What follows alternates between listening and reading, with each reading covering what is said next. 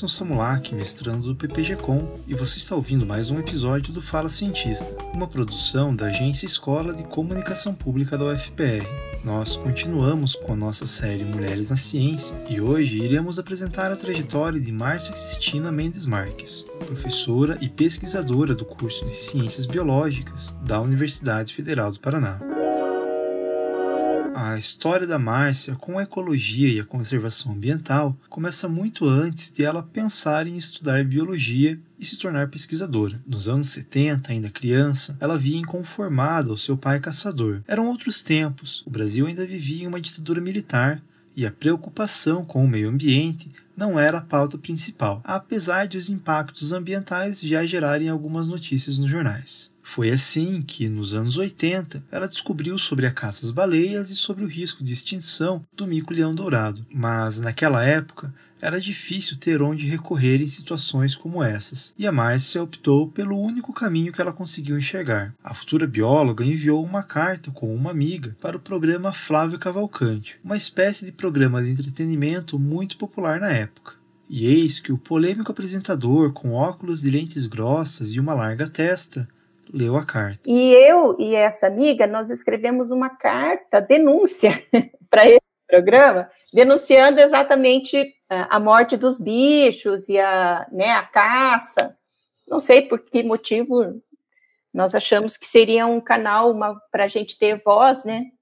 Hoje é muito mais fácil, você grava um vídeo e coloca no YouTube, mas a gente não tinha isso, foi o que a gente fez na época. E o fato dele ter lido a carta no programa foi muito incentivador assim, criou minimamente uma, uma vontade de seguir em frente, né? E nesse período, é, começa no Brasil é, os primeiros, uh, as primeiras preocupações, né? No Brasil e em outras partes do mundo, mas as primeiras preocupações com a perda de espécies. Então, tinha, foi um período em que o mico-leão dourado ele era, ele diminuiu bastante na natureza por causa do desmatamento, tinha também muita caça de baleias, principal, nos mares do mundo inteiro, né? Então, essas, essas notícias que chegavam para a gente, né? No início dos anos 80, com bastante precariedade de informação, né? Mas eram essas as informações que chegavam para mim e que é, eu comecei a me interessar por isso. E aí, desde cedo, eu quis ser bióloga, porque eu queria trabalhar com conservação da natureza.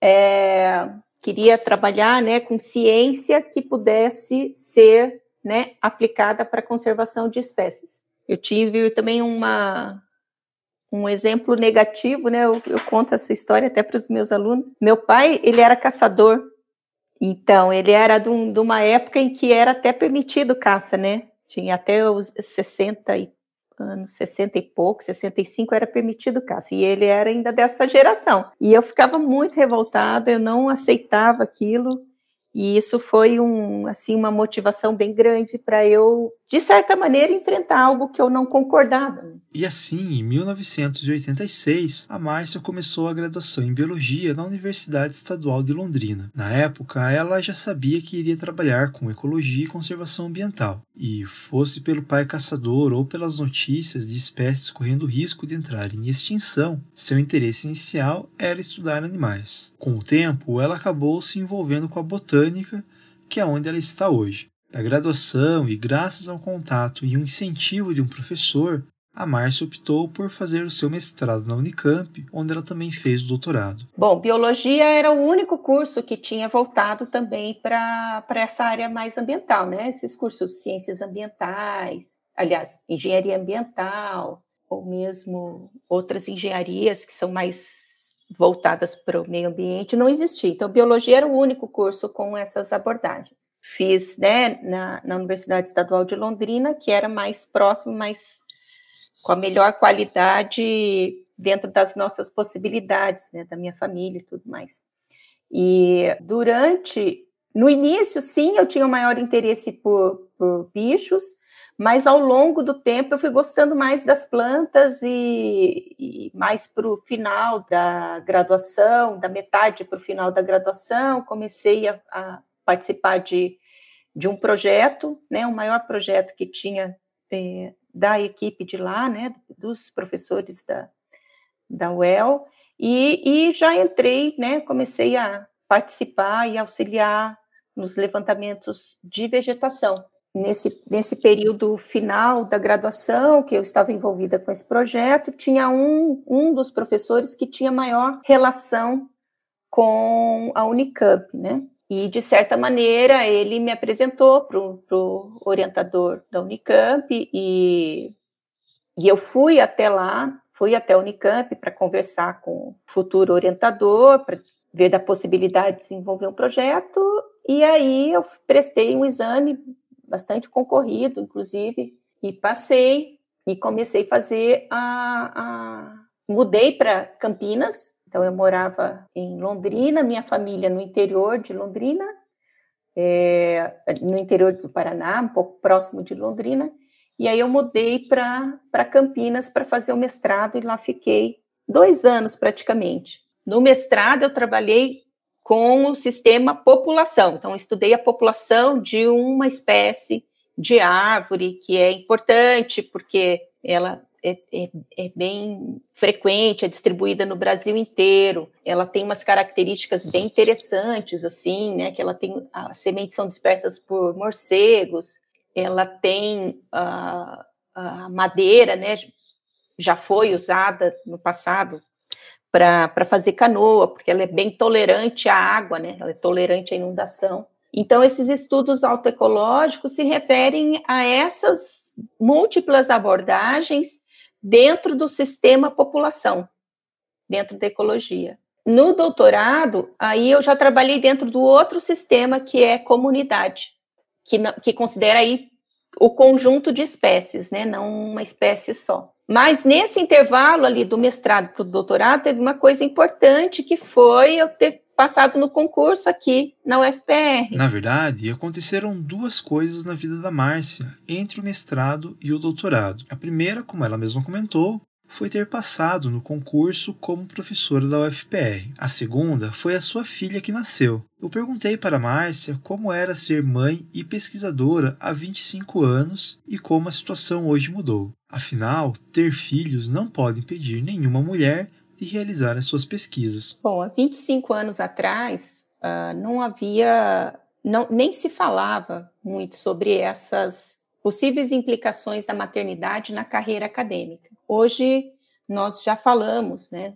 Muito mais, já existem é, as, as jovens cientistas estão muito mais conscientizadas, preparadas, organizadas para lidar com essa questão o início da minha carreira científica também foi o início da minha carreira de mãe. Eu tentava lidar da melhor maneira possível, tive um apoio familiar para muitas, muitas é, situações, né? Um, um, apoio do parceiro, um apoio da família, enfim, que revezava nesse, nesse atendimento né, ao bebê. Eu amamentava e levava, às vezes, minha filha junto para a universidade, ela passava o dia dentro da minha sala, né? Eu não, não tive nenhum, uh, nenhuma limitação de, de fazer dessa maneira, né? Não, isso não incomodava ninguém, não atrapalhava a atividade de ninguém, e eu ficava no meu espaço com, com a minha filha. E isso em várias situações, né? A, a, universidade, ela nunca me limitou em relação a isso, né? Eu pude fazer exatamente dessa forma que eu estou te falando, mas eu acho que deveria ter, deveria ter creche, deveria ter um, um local para acolhida, né? Eu acho que esse, esse falta realmente na nossa universidade. É, os congressos também, né? Um, um outro ponto, outro momento importante da vida de uma mulher. Muita mulher deixa de ir a congresso, muita mulher cientista deixa de ir a congresso porque né, não tem como levar o filho. Uh, mas hoje os congressos, muitos dos congressos, inclusive aqueles que a gente organiza, a gente não deixa passar é, em branco, né? A gente tenta resolver essa questão, então a gente procura manter um, um espaço para acolhida das, das mães que queiram, então, mesmo que ela leve uma pessoa, né, um familiar para cuidar do bebê, por exemplo, ela precisa de um espaço para amamentar que não seja no meio daquele monte de, de pessoas falando, um cantinho para o bebê dormir. E, isso tem melhorado, né? Graças à manifestação dessas jovens cientistas que estão cada vez mais é, reivindicando o seu espaço né, que é legítimo. E nesse sentido, a relação da Márcia com a sua filha foi sempre de muita união. As duas foram juntas algumas vezes em atividades de campo que a Márcia realizava, que hoje, aliás, é uma realidade bastante comum entre as pesquisadoras. Mas a Márcia também fez questão de levar a filha durante o período que fez o seu primeiro pós-doutorado na Escócia, em 2007. Eu não iria fazer ter uma experiência profissional plena se eu não tivesse junto com a minha filha. Então, a, a, primeira motivação é ter a companhia de uma pessoa que, que significa muito do que eu sou, né?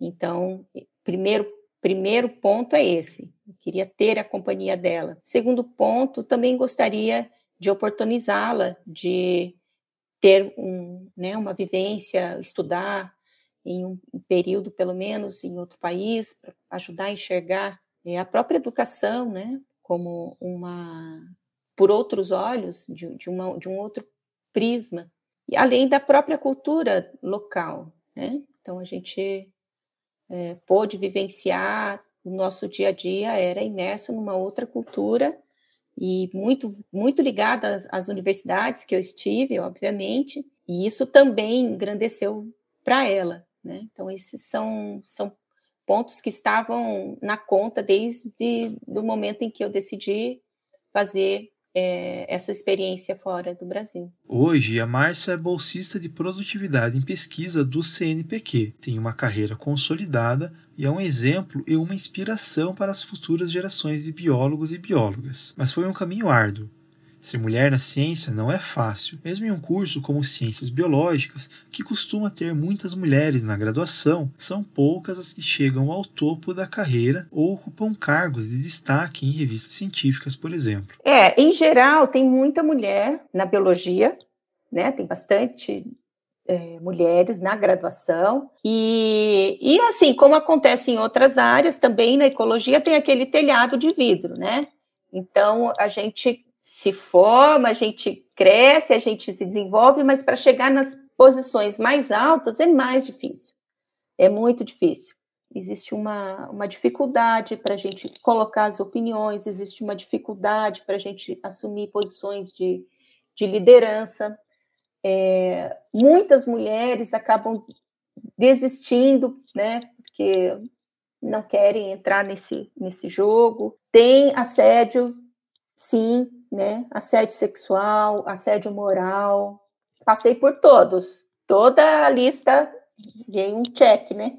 então, o que eu acho que é, nem todas conseguem forças para ultrapassar esses momentos. Primeiro, a gente tem que acabar, né? Tem que ter mecanismos é, institucionais para acabar com o assédio. Segundo, ainda que exista esse tipo de assédio sexual ou uh, moral, nem todas acabam tendo forças. Às vezes falta um, um, um parceiro, falta uma, uma família, uma mãe, uma amiga que esteja perto para segurar na mão e ajudar a passar uma fase difícil. E muitas desistem. Então, nesse sentido, claro que eu me sinto privilegiada né, de, de ser uma mulher branca, de ser uma mulher de uma família de classe média e eu ter ultrapassado uh, esse tipo de limitação de, de, assédio, que sim, aconteceu, né? Com menos traumas do que possivelmente aconteceu com outras pessoas, é, com outras mulheres que estiveram em situações parecidas. É, o que eu digo para as meninas é para nunca desistirem, né? Nós não queremos ter é, essas marcas, diferenças de desigualdade da presença da mulher nos cargos de poder dentro da ciência, né? Então, em torno de 15, no máximo 20% das mulheres pesquisadoras do maior nível, né, nível 1A na, no CNPq são mulheres, todos os outros são homens. Quer dizer, o que, que acontece durante todo esse, essa, toda essa trajetória para que tantas mulheres desistam ou são impedidas de seguir na carreira, na carreira científica? E, e passa por tudo isso que a gente está falando, e nós precisamos resolver essa desigualdade, precisamos é, dar um suporte maior para maternidade, para os casos de assédio, uh, o viés que existe, um viés de gênero que existe nas próprias estruturas acadêmicas, esse é outro ponto importante. Né? Então, se você olhar o número de mulheres nas revistas científicas, mulheres que são editoras, mulheres que são revisoras, sempre é menor. Quer dizer, as posições de poder é, proporcionalmente menos ocupado por mulheres. E, e tudo isso está dentro de um, de um, assim, de um pacote que necessita de políticas em todas as instâncias políticas que valorizem, né, e que deem a posição de poder para mulheres cientistas. E mesmo depois de ter passado por toda essa trajetória, a Márcia também se envolveu com as atividades administrativas da UFPR. Já foi chefe de departamento, foi coordenadora e esteve à frente da criação do programa de pós em ecologia e conservação. Hoje ela também procura estar mais em contato com o mundo que fica do lado de fora da universidade, com atividades de extensão, por exemplo, para poder estar mais próxima das pessoas que precisam da ciência. Sempre me envolvi também, de alguma forma, com, com as atividades administrativas dentro da universidade, porque, enfim, é outra, é outra pauta né, que a gente tem da universidade pública, gratuita,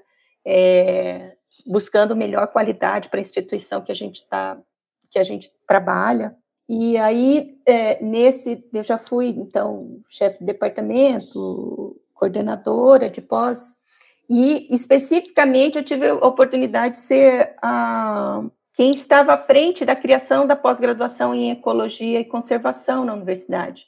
E, e eu tenho muita honra, assim, de ter né, participado dessa história dentro da universidade também, né?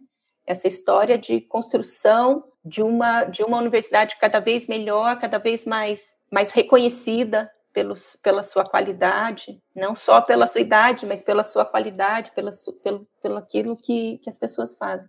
E assim, falar um pouquinho do futuro, do que eu quero para o futuro da universidade, o que eu quero do futuro do, do meu trabalho enquanto cientista, que é cada vez estar mais próximo da, do que acontece fora da universidade. Eu acho que eu, eu dediquei muito tempo para esse, para um currículo, para uma, né, uma atividade de gerar conhecimento. Agora eu, eu quero que essa, que esse conhecimento esteja acessível, que esteja que seja usado na tomada de decisão ambiental. Então eu, eu tenho me envolvido cada vez mais aí com com essas atividades mais extensionistas, né? Porque eu acho que é um onde a gente vai conseguir mudar mais coisas, né? É um passinho a mais para a gente estar próximo ali da tomada de decisão e próximo das pessoas, dos brasileiros que precisam dessa ciência. Né? Eu sinto muita necessidade de estar mais próximo das comunidades, mais próximo das pessoas nesse momento da, da minha vida. Assim. E quanto à mensagem que ela gostaria de deixar para os seus alunos e para as futuras biólogas? Eu não quero ver meus alunos sem esperança, né? porque tem que ter esperança, não, não tem outra opção. É, é uma mensagem de otimismo no sentido de que, que as, uh, nada é, é colocado de graça para gente, né? Nada é, é no, na vida eu acho que nada está acessível de uma forma contínua para ninguém. E, e, tudo que a gente tem de sonho, tudo que a gente tem de é, vontade, né? Se eu tenho vontade de ser pesquisadora, eu, uma menina, uma jovem, eu vou ser, eu vou buscar os, os caminhos e você, né?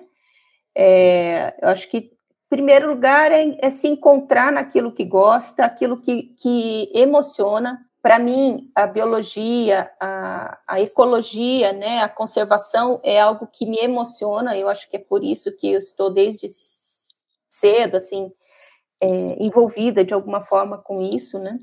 E, e, é através da ciência, através dessa, dessa nossa preparação enquanto cientistas, que a gente pode né, colocar as coisas que nos, emo, que nos emocionam, que nos são caras, que nos são importantes, numa pauta, é a oportunidade que a gente tem de colocar isso numa pauta relevante, de uma pauta, numa agenda, né? Incluir isso numa agenda relevante para o país, para o município, para o mundo, enfim, qualquer esfera que a gente considerar, né? E para aquela jovem Márcia que se incomodava com os bichos em extinção, a mensagem é: calma, que vai dar certo.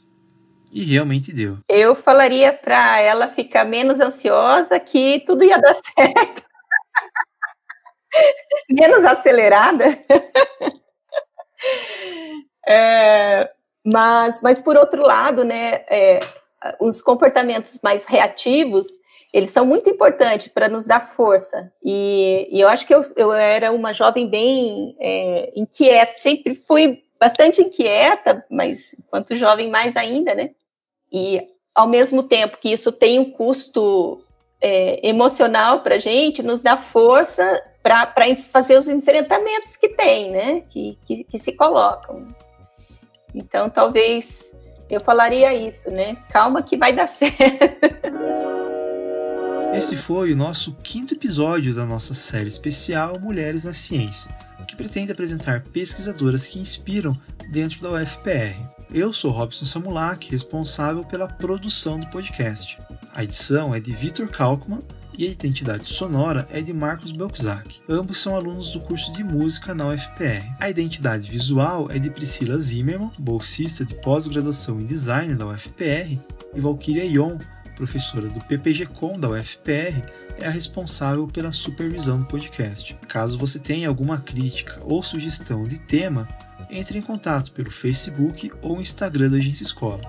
Até o próximo Fala Cientista.